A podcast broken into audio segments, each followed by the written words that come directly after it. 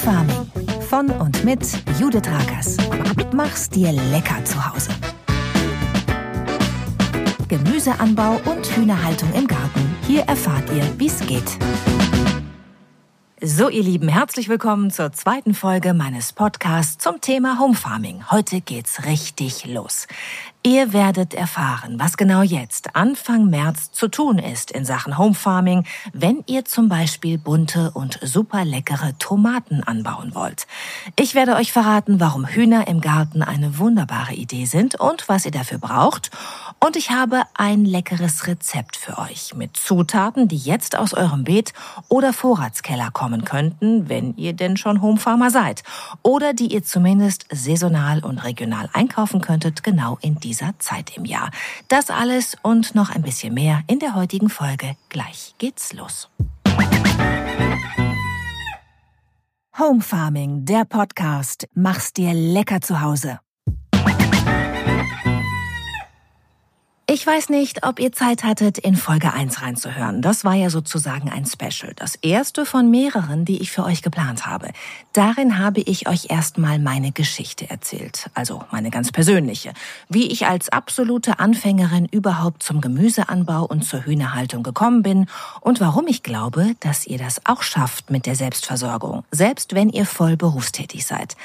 Heute wollen wir tatsächlich in Medias Res gehen, denn ich habe euch versprochen, dass wir mit diesem Podcast gemeinsam durchs Gartenjahr gehen können. Und jetzt, Anfang März, geht es tatsächlich los. Jetzt stehen ein paar Sachen an, die ihr nicht verpassen dürft, wenn ihr Tomaten anbauen wollt. Und das selber Anbauen von Tomaten, ihr Lieben, ist eine extrem gute Idee. Denn dann habt ihr endlich Auswahl. Es gibt so viele unterschiedliche Tomatensorten, dass ich eine ganze Podcast-Folge nur darüber machen könnte. Sie unterscheiden sich in der Größe, im Geschmack und in der Farbe. Aus dem Supermarkt kennen wir ja vor allem rote Tomaten in unterschiedlichen Größen. In gut sortierten Märkten gibt es auch gelbe und orangene. Ich habe neulich sogar mal dunkelgrüne mit Streifen gesehen im Discounter. Aber ich sage euch, es gibt so unendlich viel mehr. Denn im Supermarkt, selbst im Biomarkt, werden nur die Sorten verkauft, die sich gut lagern und transportieren lassen. Denn irgendwie müssen sie ja hinkommen in den Markt. Und es gibt etliche Sorten Tomaten, die zwar extrem gut schmecken, die aber so eine dünne, empfindliche Haut haben, dass man sie eben nicht gut in Transportboxen oder gemeinsam mit anderen in Plastikschälchen zum Verkaufen geben kann. Mal abgesehen davon, dass die Transportkilometer mit dem Lkw oder Lieferwagen und das Verpackungsmaterial auch wegfallen, wenn ihr selber Tomaten anbaut im Garten oder zumindest ein Tomatenbüschchen auf dem Balkon habt zum Naschen zwischendurch. Und der Geschmack unterscheidet sich ebenfalls. Ich hatte im letzten Sommer zum Beispiel dunkelblaue Tomaten, lilafarbene, schwarze, pinke und einige davon schmeckten sogar nussig könnt ihr euch auf meinem Instagram-Kanal nochmal anschauen. Ich habe letzten Sommer viel davon gepostet. Und ich bin so begeistert von diesen besonderen Sorten, dass ich die roten Standardtomaten aus Gewächshäusern von irgendwoher nur noch im Winter kaufe. Und im Sommer und Herbst, wenn sie auch bei uns wachsen, ganz natürlich, ohne zusätzliche Heizung oder sonstige Energie außer der Sonne, dann hole ich sie mir aus dem eigenen Gewächshaus. Es spricht also viel dafür, Tomaten selbst anzubauen, aber es spricht auch etwas dagegen, denn Tomaten sind zickige Dieven. In meinem Buch Home Farming Selbstversorgung ohne grünen Daumen warne ich Anfänger sogar davor, mit dem Tomatenanbau zu starten. Im Gegensatz zu einem Radieschen oder Salat, bei denen du wirklich nur den Samen draußen ins Beet legen musst und dann quasi nichts mehr tun musst, brauchen die Tomaten Aufmerksamkeit und viel Pflege. Es sind mehrere Schritte nötig, um aus einem Samen eine Pflanze zu ziehen, die einen dann den ganzen Sommer über mit diesen Leckerbissen verwöhnt. Das Gute ist jetzt aber, ihr seid nicht allein, wenn ihr diesen Podcast hört. Wir gehen da quasi zusammen durch, durch alle Höhen und Tiefen des Tomatenanbaus und gemeinsam schaffen wir das auch. Auch wenn ihr noch nie Gemüse angebaut habt, ich werde es euch so erklären, versprochen, dass ihr erfolgreich sein könnt. Auch als Anfänger, auch mit der Tomate. Und es bleibt ja auch nicht bei der Tomate, ihr Lieben. Wir werden alle möglichen Gemüse zusammen aussäen und pflanzen, und zwar immer dann und so, dass ihr Erfolg damit haben könnt. Jetzt im März rate ich zum Beispiel noch davon ab, wie wild draußen in die Beete zu sehen, obwohl wir jetzt schon ein paar sonnige Tage hatten in Deutschland. Das Wochenende war ja wirklich super schön, fast überall.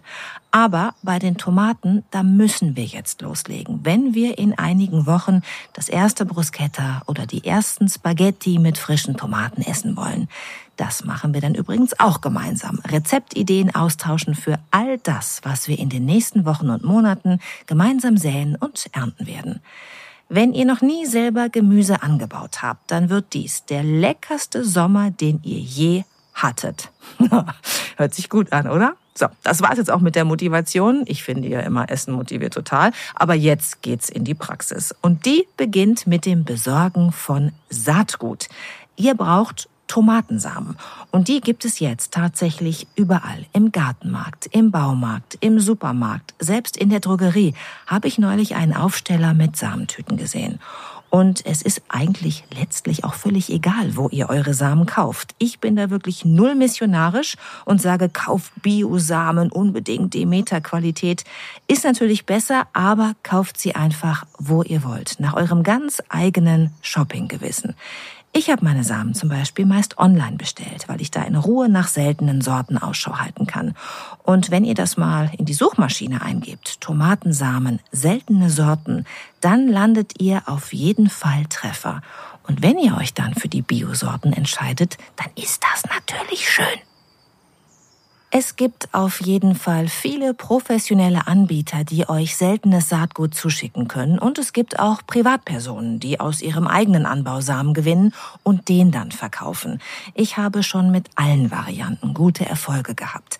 Vielleicht mögt ihr ja auch mit besonderen Tomaten einsteigen, mit den blauen oder lilafarbenen.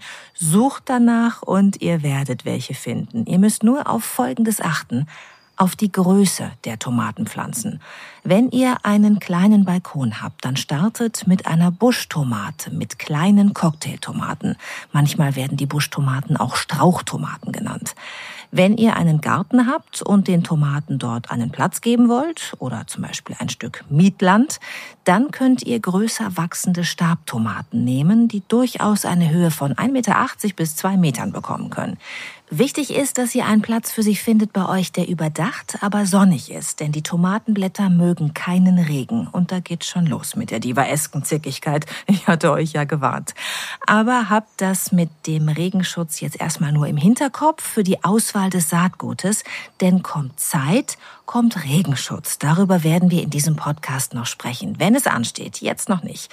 Jetzt müssen wir uns erstmal darum kümmern, dass aus den Samen tomatentragende Pflanzen werden. Und dafür ist jetzt, Anfang März, der erste Schritt nötig. Die Tomatensamen müssen in die Erde. Wenn ihr das später macht, also erst im April oder Mai, dann sprießen aus den Tomatensamen natürlich trotzdem Keime und es wachsen auch Pflanzen heran. Nur werden die euch dann keine reife Tomatenernte mehr schenken können, weil die Pflanzen einfach ihre Zeit brauchen, um groß zu werden und dann auch noch Früchte bilden zu können. Und weil sie damit aufhören, sobald es nicht mehr genug Sommersonne gibt.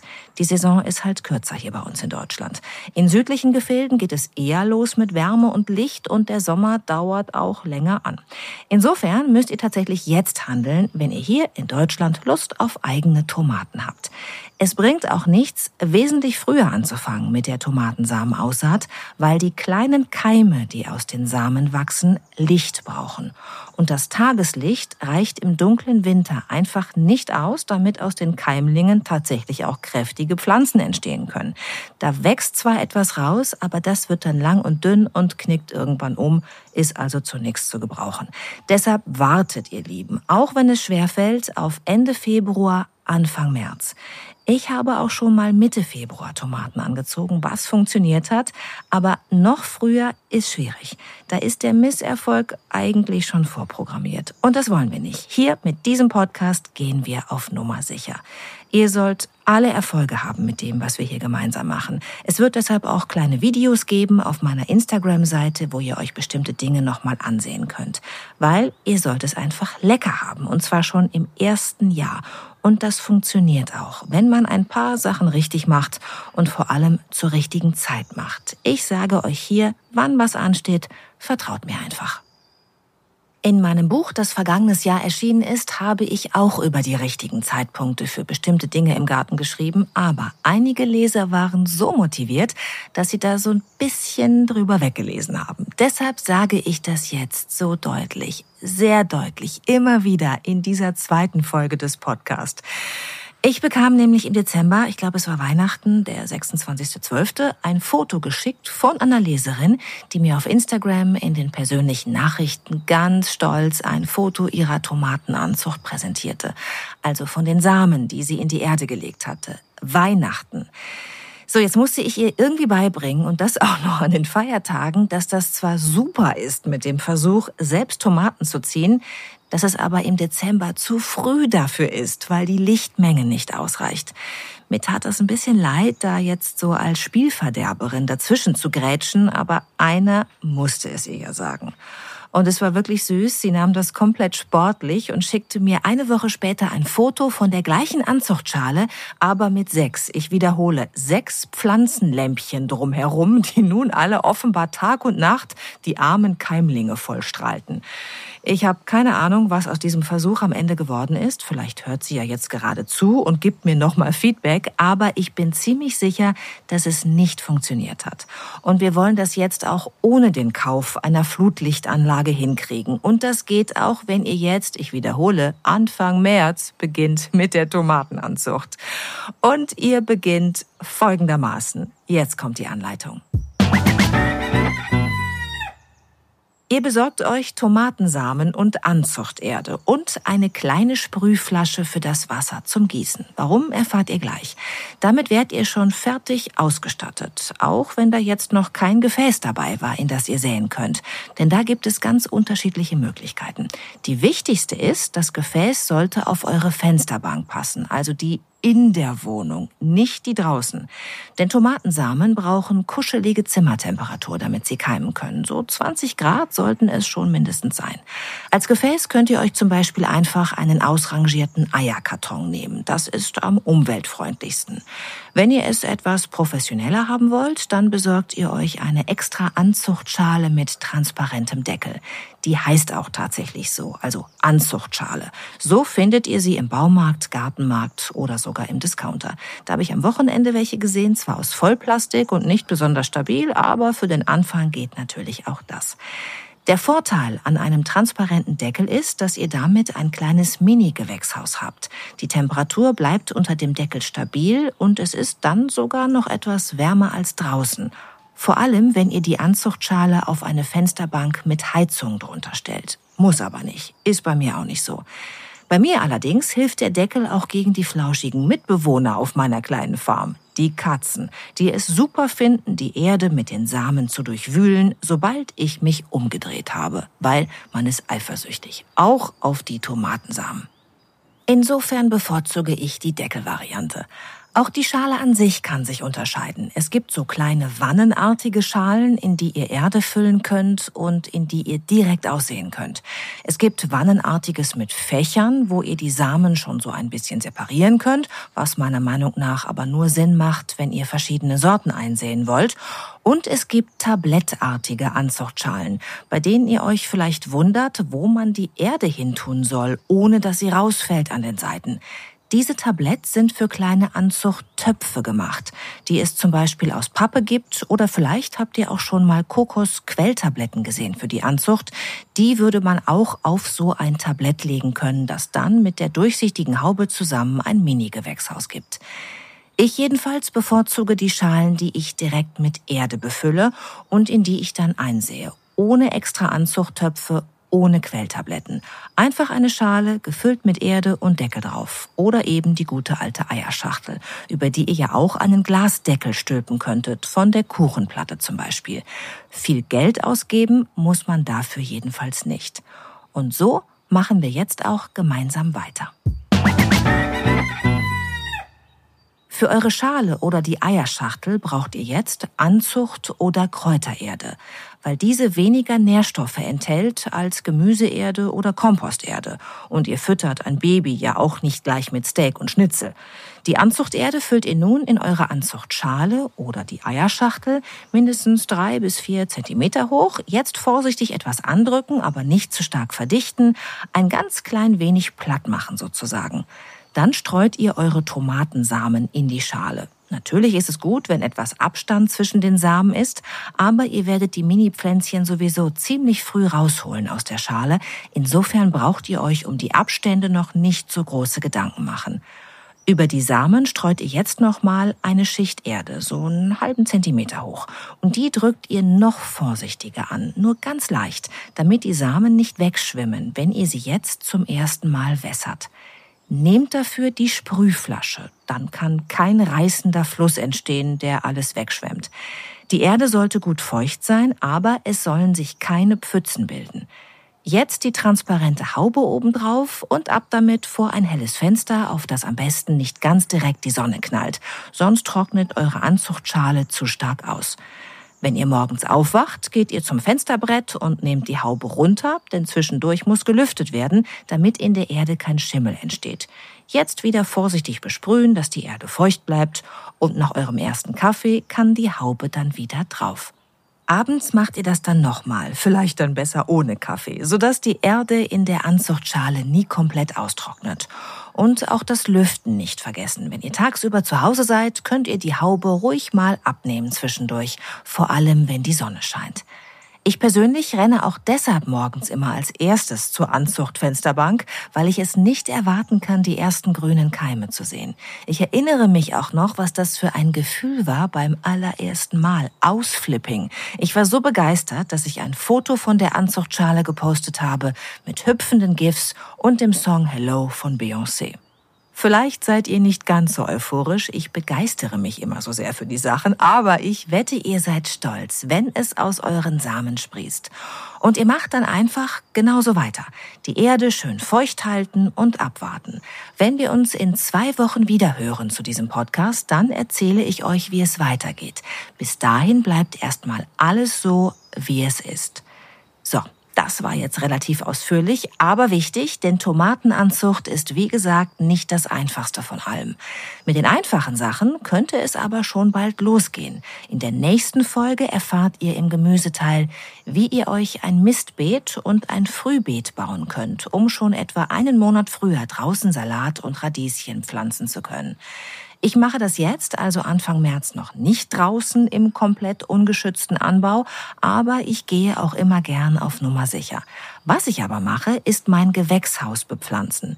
Wenn ihr kompletter Anfänger seid, dann habt ihr natürlich noch keins, dann könnt ihr jetzt zuhören, ob ihr Spaß an den folgenden Schritten hättet und dann könnt ihr euch ja nächstes Jahr auch eins anschaffen. Auch für den Balkon gibt es kleine City- oder Urban Farming Gewächshäuser. Und wenn ihr dann so etwas habt, dann nennt man das auch geschützten Anbau. Dann könnt ihr schon jetzt Radieschen, Kohlrabi, Rettich und frühe Salate wie den Maikönig im Gewächshaus aussehen. Aber wenn es nochmal friert, dann müsst ihr die Saat mit doppeltem Vlies abdecken. Und ihr müsst daran denken, im Gewächshaus zu lüften zwischendurch. Vor allem, wenn die Sonne so knallt wie am letzten Wochenende. Denn dann wird es schnell sehr warm im Gewächshaus und nachts ist es dann wieder sehr kalt. Und diese Temperaturunterschiede können jetzt noch ein Problem sein für die Saat und die kleinen Pflänzchen, die daraus entstehen. Das Vlies, also eine warme Decke nachts, kann hier helfen. Ich probiere es um diese Jahreszeit immer einfach, weil ich gar nicht immer zu Hause bin. Für die Fließnummer müssen die Pflanzen es ohne schaffen oder eben nicht. Mit anderen Worten, ich nehme es immer als Versuch. Und wenn es dann nicht klappt, ist es auch nicht schlimm. Bedenkt bei der Aussaat im Gewächshaus aber, dass ihr ab Mitte Mai Platz für eure Tomaten und Gurken braucht im Gewächshaus. Nehmt deshalb nur schnell wachsende Gemüsesorten, wie eben den Salat oder die Radieschen. Die könnt ihr bis Mitte Mai schon einmal geerntet haben. Natürlich könnt ihr im März auch die Beete schon mal vorbereiten, aber das können wir auch in der nächsten Folge noch zusammen machen. Eins nach dem anderen. Jetzt war erstmal die Tomatenanzucht wichtig. Ja, so viel zum Gemüseanbau. Gleich geht's weiter mit meinem Lieblingsthema, den Hühnern. Und der Frage, ob das vielleicht auch was für euch wäre und ihr genug Platz und Zeit habt für eigene Hühner. Home Farming, der Podcast. Mach's dir lecker zu Hause. So, und jetzt werde ich eine Lanze brechen für eigene Hühner im Garten. Nicht nur, weil ich mir mittlerweile gar kein Leben ohne Hühner mehr vorstellen mag, sondern weil es so einfach ist, den Tieren ein schönes Zuhause zu geben und euch gleichzeitig mit frischen Bio-Eiern bester Qualität zu versorgen. Wenn ihr morgens in Richtung Hühnerstall geht, um euch die legefrischen Eier fürs Frühstück aus dem Nest zu holen, werden euch die fedrigen Freunde schon entgegengaloppieren, weil sie euch schon von weitem erkennen und unterscheiden können von anderen Menschen. Es sind freundliche kleine Wesen und dankbare, denn sie brauchen nicht viel, um artgerecht zu leben und glücklich zu sein. Ihr braucht einen Garten, das ist klar. Auf dem kleinen Stadtbalkon ist artgerechte Hühnerhaltung schwierig. Aber wenn ihr einen Garten habt, dann braucht ihr nur 20 Quadratmeter und könnt vier Hennen ein paradiesisches Dasein bieten. In der Industriehaltung hat ein Huhn den Platz eines DIN A4-Blattes, ein Leben lang wobei das Leben nicht lang dauert, weil Legehennen nach zwei bis maximal drei Jahren ausgemustert, also getötet werden. Dann nämlich lässt die Eierproduktion langsam nach, was nicht bedeutet, dass sie dann keine mehr legen, aber sie legen etwas weniger und das ist der Industrie nicht mehr effizient genug. Normalerweise wird ein Huhn so circa acht, neun Jahre alt. Je nach Rasse kann es auch ein bisschen älter werden. Und in dieser Zeit möchte es einfach nur tagsüber nach Futter scharren und abends auf einer sicheren Stange schlafen. Gemeinsam mit einer kleinen Gruppe Freunde, also anderer Hühner, weil Hühner Herdentiere sind. Allein solltet ihr sie niemals halten. Aber drei oder vier Hennen im Garten ist absolut artgerecht und in der Regel auch erlaubt.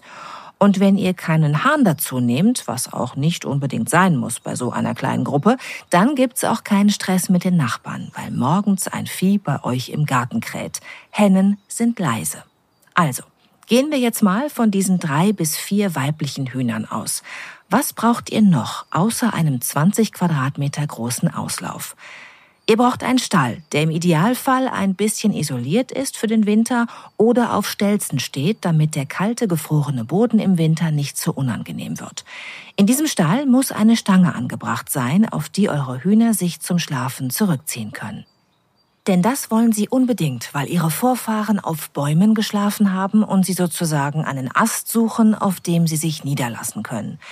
Der Stall selbst kann klein sein.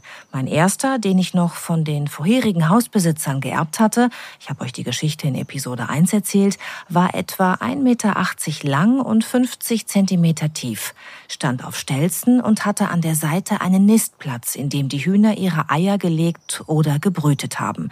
Denn das ist wichtig. Ein sauberer, gern mit Heu ausgelegter Platz, an dem die Hühner ihr Eiergeschäft in Ruhe wie in einer Art kleinem Separé verrichten können.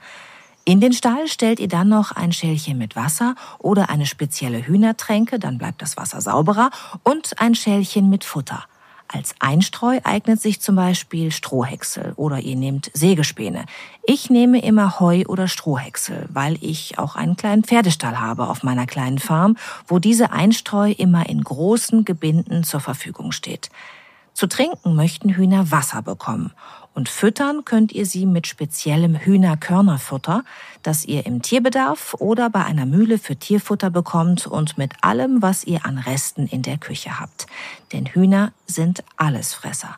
Ob kleine Fleischreste, den Salat vom Vorabend, die Reste vom Gemüseschnibbeln, ihr könnt ihnen wirklich fast alles geben.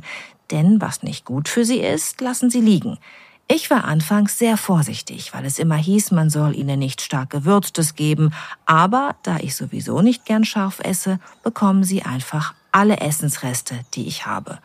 Und wenn ihr einmal beobachtet habt, mit welchem Stolz sie eine Spaghetti von rechts nach links durchs Gehege schleppen, ist es sowieso spätestens um euch geschehen. Diese Tiere verzaubern einfach. Euer Hühnergehege könnt ihr mit einem einfachen Kaninchendraht umzäunen oder mit einem elektrischen Hühnerzaun, den ihr mit Solar oder einer Außensteckdose betreiben könnt und der jedem Fuchs und Marder einen kleinen Mini-Stromstoß versetzt, wenn dieser versucht, in euer Gehege einzudringen, was ihm dann zurecht geschieht, wie ich finde, und ihn auch nicht verletzt. Nur vertreibt und glaubt mir, das wollt ihr. Über die möglichen Feinde eurer Hühner und das, was sie in eurem Stall anrichten können, werden wir in diesem Podcast noch sprechen, weil ich deutlichen Gesprächsbedarf habe zum Thema Hühnerhabicht. Aber heute, zur Einführung in das Thema, reicht erstmal diese Info. Schützt eure Hühner nachts mit einem Stall und ermöglicht ihnen tagsüber einen sicheren Auslauf, so wie ich es gerade beschrieben habe. Wenn ihr euch jetzt noch die richtige Hühnerrasse aussucht, dann könnt ihr eigentlich schon loslegen. Viel mehr wusste ich auch nicht, als ich angefangen habe, Hühner zu halten. Und jetzt züchte ich sogar ein bisschen und bin komplett vernarrt in das Thema. Was die Hühnerrassen angeht, reicht für den Anfang auch, dass ihr wisst, dass es viele verschiedene Hühnerrassen gibt, wie bei Hunden.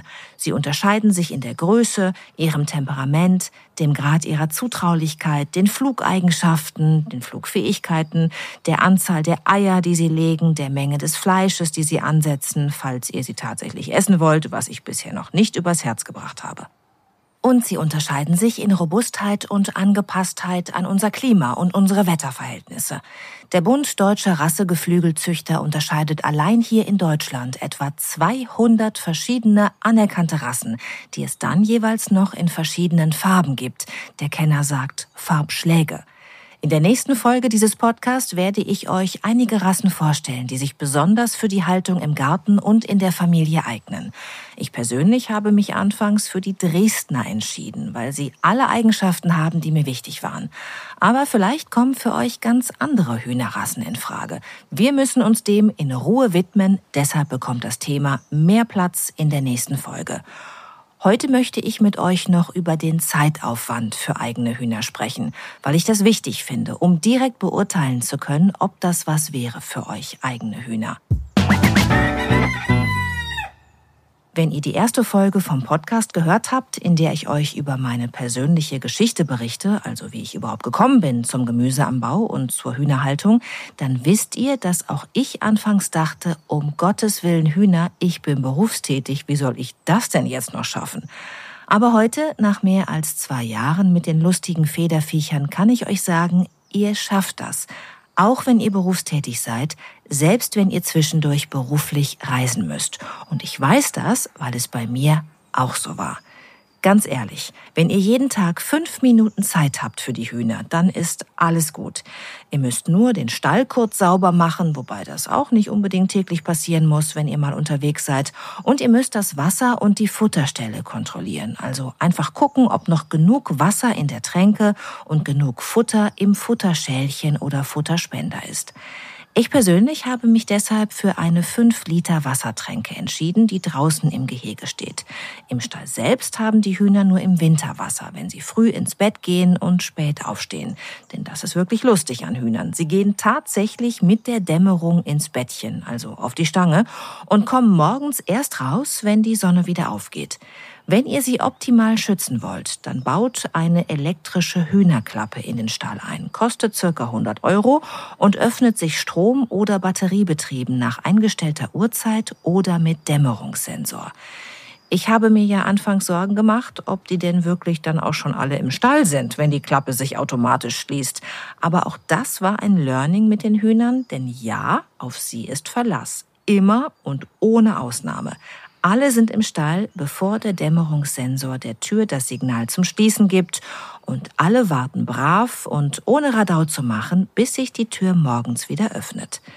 Für die Hühner ist so eine elektrische Hühnerklappe also eine feine Sache, denn bei geschlossenem Stall sind sie sicher vor Habicht und Marder und für euch ist das auch super, denn dann müsst ihr die Klappe abends nicht von Hand schließen, um eure Hühner zu beschützen. Zeitersparnis für euch. Und wenn ihr am Sonntagmorgen ausgeschlafen habt und die Hühner schon freudigst durch ihr Gehege scharren, dann könnt ihr euch in Ruhe auf den Weg machen, um die oft noch warmen Eier aus dem Nest zu holen für euer Spiegelei. Und warum ihr den Tieren damit nichts wegnehmt, so wie das ja bei Milch und den Kälbern ist, Das erfahrt ihr auch in einer der nächsten Folgen dieses Podcasts. Denn ein Kapitel muss heute noch zur Sprache kommen, weil es für mich auch dazugehört zum Home Farming das Lecker, die Verarbeitung der Lebensmittel, die ihr euch in Zukunft aus dem Garten oder vom Balkon holt, weil ihr euren eigenen kleinen Biomarkt herangezüchtet und gezogen habt. Gleich geht's weiter mit den Rezepten. Home Farming, der Podcast. Mach's dir lecker zu Hause. Also, wir stehen ja gerade erst am Anfang unserer gemeinsamen Home Farmer Karriere. Ihr beginnt ja möglicherweise mit diesem Podcast erst mit dem Gemüseanbau und der Hühnerhaltung und habt deshalb jetzt noch nichts in eurem Beet oder im Vorratskeller. Wenn ihr jetzt aber mitmacht, dann könntet ihr im nächsten Jahr im März noch Porree auf dem Feld haben, also Lauch, im Gewächshaus Feldsalat und Rucola und im Vorratskeller Äpfel, Chicorée, Chinakohlsalat, Kartoffeln, Kürbis, Möhren, Rettich, rote Beete, Rotkohl, Sellerie, Spitzkohl, Weißkohl, Würsing und Zwiebeln. Und das sind jetzt auch die Zutaten, die ihr einkaufen könnt, wenn ihr saisonal und regional kochen wollt. Denn ich Anfänger in jedem Bereich wusste vor drei Jahren auch noch nicht, was man überhaupt wann kaufen kann, wenn man das denn ernst meint mit dem saisonal einkaufen. Wann Spargelzeit ist oder Grünkohlzeit, das kriegt man ja noch so einigermaßen mit durch die Restaurant- oder Kantinenspeisepläne. Aber danach hörte es bei mir ehrlich gesagt auch schon auf. Wann genau hier Möhren geerntet werden und wann Kohlrabi-Zeit ist, habe ich schlichtweg nicht gewusst. Jetzt seid ihr vielleicht nicht ganz so honkig wie ich, die wirklich von nichts eine Ahnung hatte, aber trotzdem möchte ich euch auch in den folgenden Podcast-Folgen immer mal wieder erzählen, welche Gemüsesorten gerade Saison haben und was ihr damit konkret zubereiten könntet. Also welche einfachen Gerichte. Schwere kann ich nämlich nicht. Aber auch mit einfacher Küche und wenig Zeit lassen sich die Lebensmittel aus euren Beeten in leckerste Gerichte verzaubern. Heute habe ich zum Beispiel ein leckeres Rotkohlgericht für euch. Ihr schneidet einen halben Rotkohl zuerst in Scheiben und dann in Streifen, nehmt zwei Äpfel dazu, schneidet die auch in schmale Streifen und vermischt alles. Jetzt Agavenbalsamico und Avocadoöl dazugeben und mit Salz und Pfeffer würzen. Gut durchmischen und ein bisschen ziehen lassen. Dann Zwiebeln und Walnüsse klein hacken und in der Pfanne mit dem Avocadoöl anrösten und dann auf den Salat und gut umrühren. Ich liebe diesen Rohkostsalat und alle Zutaten könnten in Zukunft aus eurem Garten kommen, wenn ihr Lust habt, mitzumachen. Ich würde euch am liebsten noch viel mehr erzählen, aber die gut 30 Minuten, die wir miteinander haben, alle 14 Tage, sind schon zu Ende und ich will euch auch nicht zu sehr voll quatschen. In der nächsten Folge geht es dann unter anderem um Mistbeet und Frühbeet, um die Vorbereitung der Beete draußen, um das, was aus eurer Tomatenanzucht bis dahin geworden ist, um tolle Hühnerrassen für den Garten und wieder um die Zubereitung eurer Farmprodukte. Ich freue mich schon auf die Früchtezeit, wenn wir zusammen Marmelade und Sirup machen. Da habe ich nämlich mittlerweile auch ein paar ganz leckere Rezepte für euch. Schaut gerne auch auf meiner Instagram- oder Facebook-Seite vorbei und gebt mir Feedback. Dies ist euer Podcast, mit dem ihr lernen und wachsen könnt in Sachen Home Farming. Insofern dürft ihr auch mitgestalten. Schreibt mir eure Ideen auch für Interviewgäste, denn auch die werden zu Gast sein in den nächsten Folgen. Der erste Interviewplatz allerdings ist für den Mann reserviert, der mich vor vielen Jahren inspiriert hat, es auch mal zu versuchen mit dem Gemüseanbau. Er hat zwar keine Hühner, aber dafür das umfassendste Wissen über Pflanzen und Heilkräuter. Alle, die Folge 1 meiner Geschichte gehört haben, wissen, von wem ich spreche. Von Wolf Dieter Storl. Und wenn alles gut geht, werde ich ihn in der nächsten Folge zu Gast haben. Bis dahin wünsche ich euch nur eins, Macht's euch lecker zu Hause. Bis bald, eure Judith. Home Farming, der Podcast. Immer donnerstags, alle 14 Tage. Mach's dir lecker zu Hause.